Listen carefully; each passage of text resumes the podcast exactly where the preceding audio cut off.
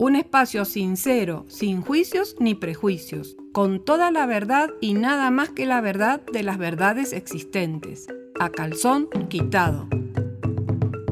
Sexualidad, problemas ginecológicos, tus emociones y tu cuerpo, porque el conocimiento nos da poder.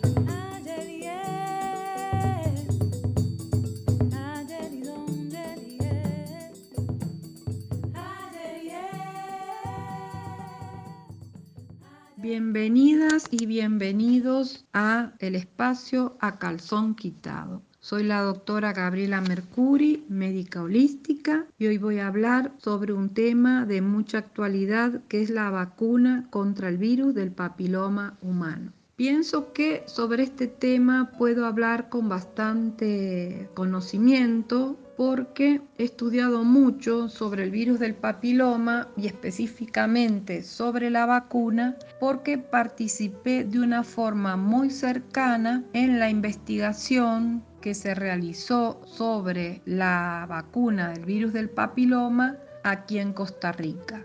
Para los que no saben, Costa Rica fue uno de los países que aportó mayor cantidad de mujeres para la investigación de esta vacuna, patrocinado por un laboratorio multinacional y con permiso del Ministerio de Salud. Se investigó la vacuna, o sea que se aplicó la vacuna a 10.000 mujeres guanacastecas que es una de las zonas de mayor incidencia de virus de papiloma. Se investigaron muchas cosas. Esta investigación, y digamos que esto yo pensaría que es algo que las mujeres costarricenses aportaron al mundo es el conocimiento del ciclo del virus del papiloma. Hasta ese momento no se sabía que el cáncer, o por lo menos no se había logrado confirmar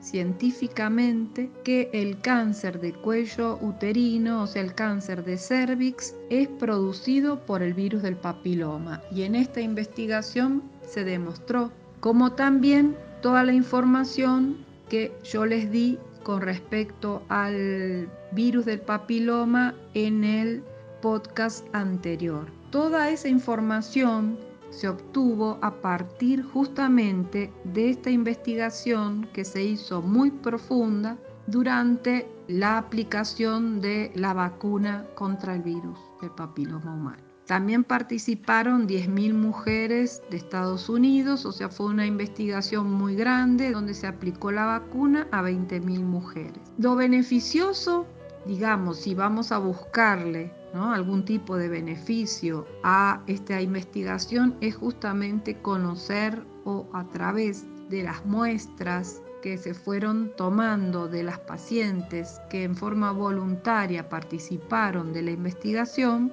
de todas las muestras que se fueron tomando, se fueron sacando todas estas conclusiones que yo les estuve comentando. O sea, conocer mucho más íntimamente el ciclo de este virus o de estos virus, porque son una gran variedad. Hay alrededor de más de 100 genotipos diferentes de virus de papiloma. Cosas que podríamos decir con respecto a esta vacuna. Algo que realmente me parece completamente fuera de la ética y es que la vacuna se empezó a comercializar cuando todavía no se había terminado la investigación. O sea que la vacuna ya se estaba vendiendo y en Guanacaste se estaba investigando. Cosa que nosotros en este momento también estamos viendo con la vacuna del coronavirus. ¿no? O sea, la vacuna contra el coronavirus se va a empezar a comercializar o ya se está comercializando en algunos países a un futuro muy inmediato.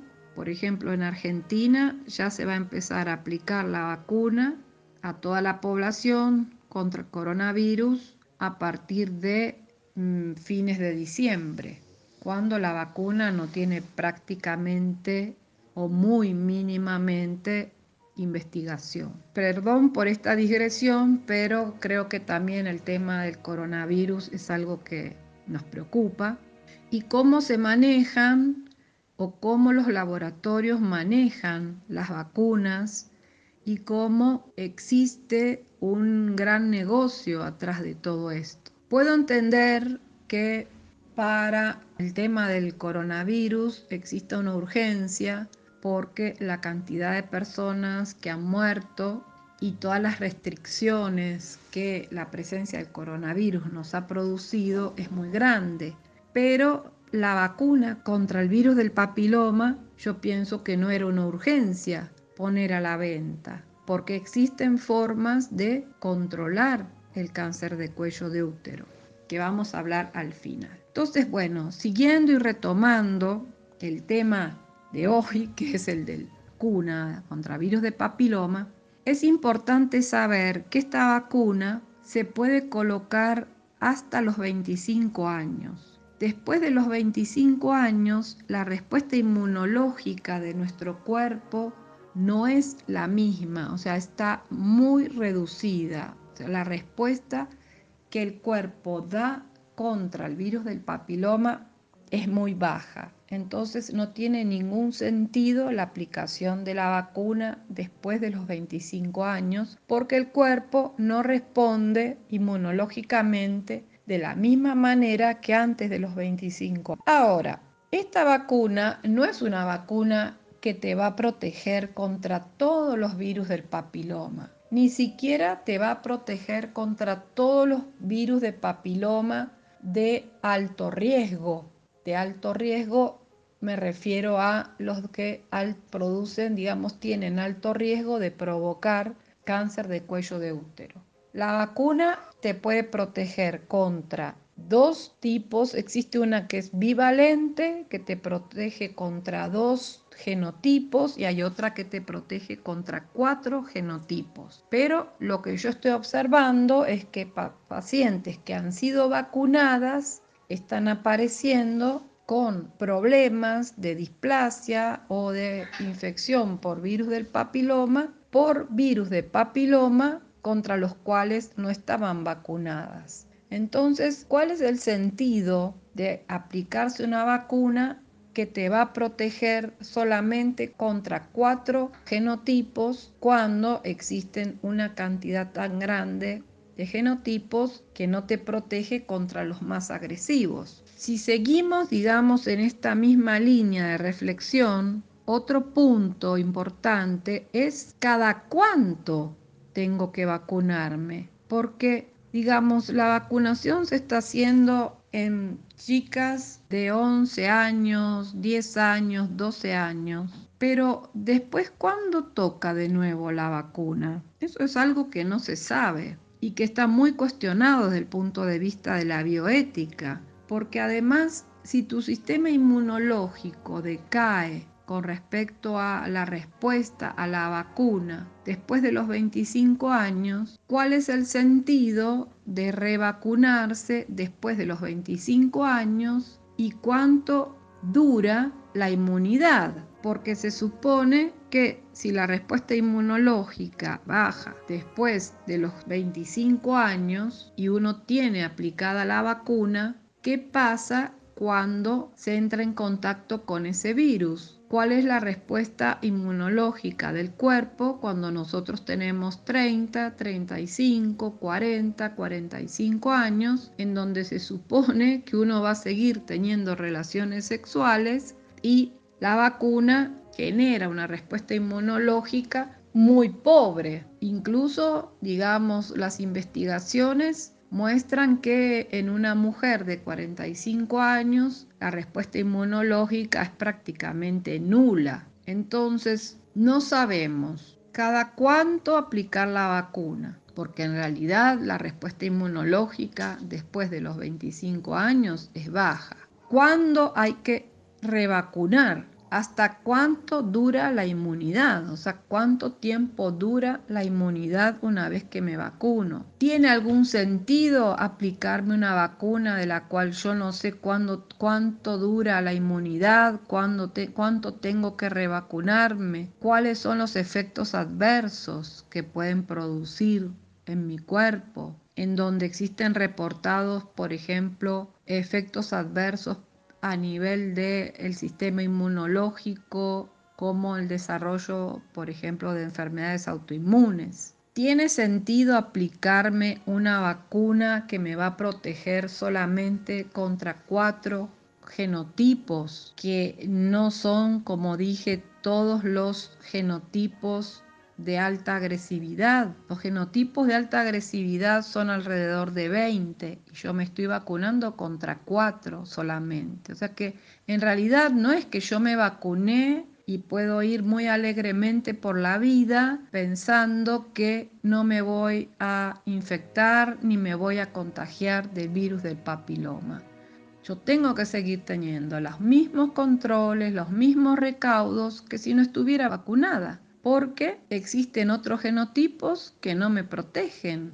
Y tampoco sé, después de los 25 años, cuando tengo 35, tengo 40 años, y si la vida te ayuda, digamos, tenés vida sexual activa, que no sabes si tenés protección.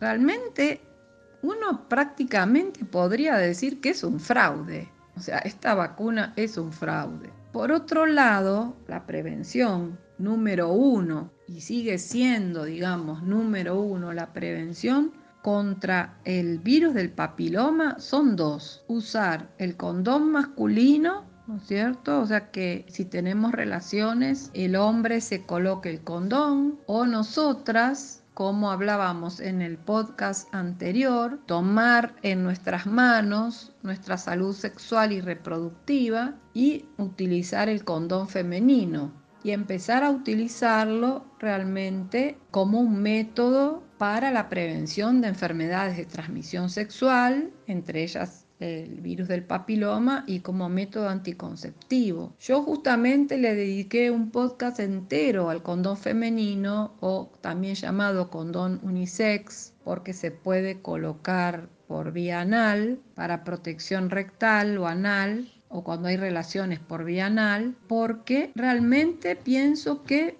para quien va a tener relaciones ocasionales o no, creo que es mucho mejor no depender de otra persona para estar tranquila o tranquilo de qué va a pasar con tu salud sexual y reproductiva. Entonces, digamos que vuelvo a insistir sobre el uso del condón, si no es el condón masculino, el uso del condón femenino, porque bueno, la caja costarricense los da. Y también por otro lado, en el podcast anterior yo mencioné un lugar en donde los venden, entonces uno puede comprarlos también y realmente te da todo el poder y todo el empoderamiento para hacerte cargo de tu propia salud. Y aquí en este caso yo pienso que en el caso de la prevención contra el virus del papiloma, uno de los elementos preventivos es justamente el uso del condón.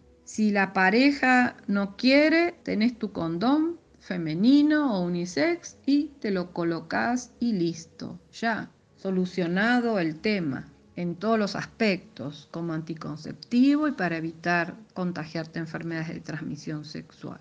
Y número dos, un elemento que sí ha demostrado que previene la mortalidad por el cáncer de cervix es la realización del Papa Nicolau. La realización del Papa Nicolau ha reducido en una forma completamente consistente y demostrada científicamente la mortalidad por el cáncer de cuello de útero. Sin embargo, la vacuna todavía no ha logrado demostrar dos elementos de prevención, la utilización del condón, ya sea masculino o unisex, y la realización del Papa Nicolau.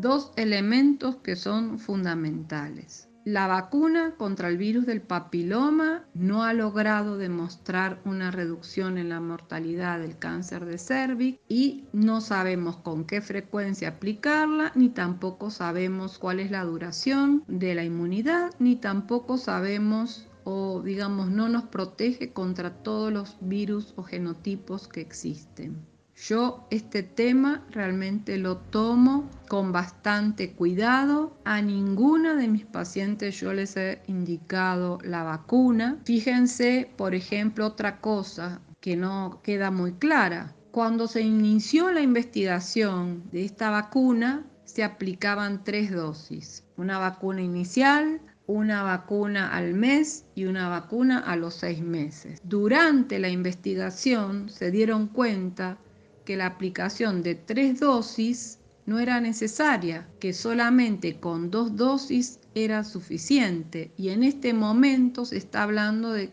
que la aplicación de una sola dosis es suficiente. ¿Se puede tomar con seriedad una vacuna en donde sobre la marcha se está viendo la las dosis que uno tiene que aplicarse para tener respuesta inmunológica? Se los dejo como pregunta. Yo obviamente tengo la respuesta y pienso que ustedes también. Bueno, espero haber aclarado este tema y nos vemos o nos escuchamos o me escuchan en la próxima. Y muchas gracias por escucharme. Una coproducción con Radio U, Universidad de Costa Rica.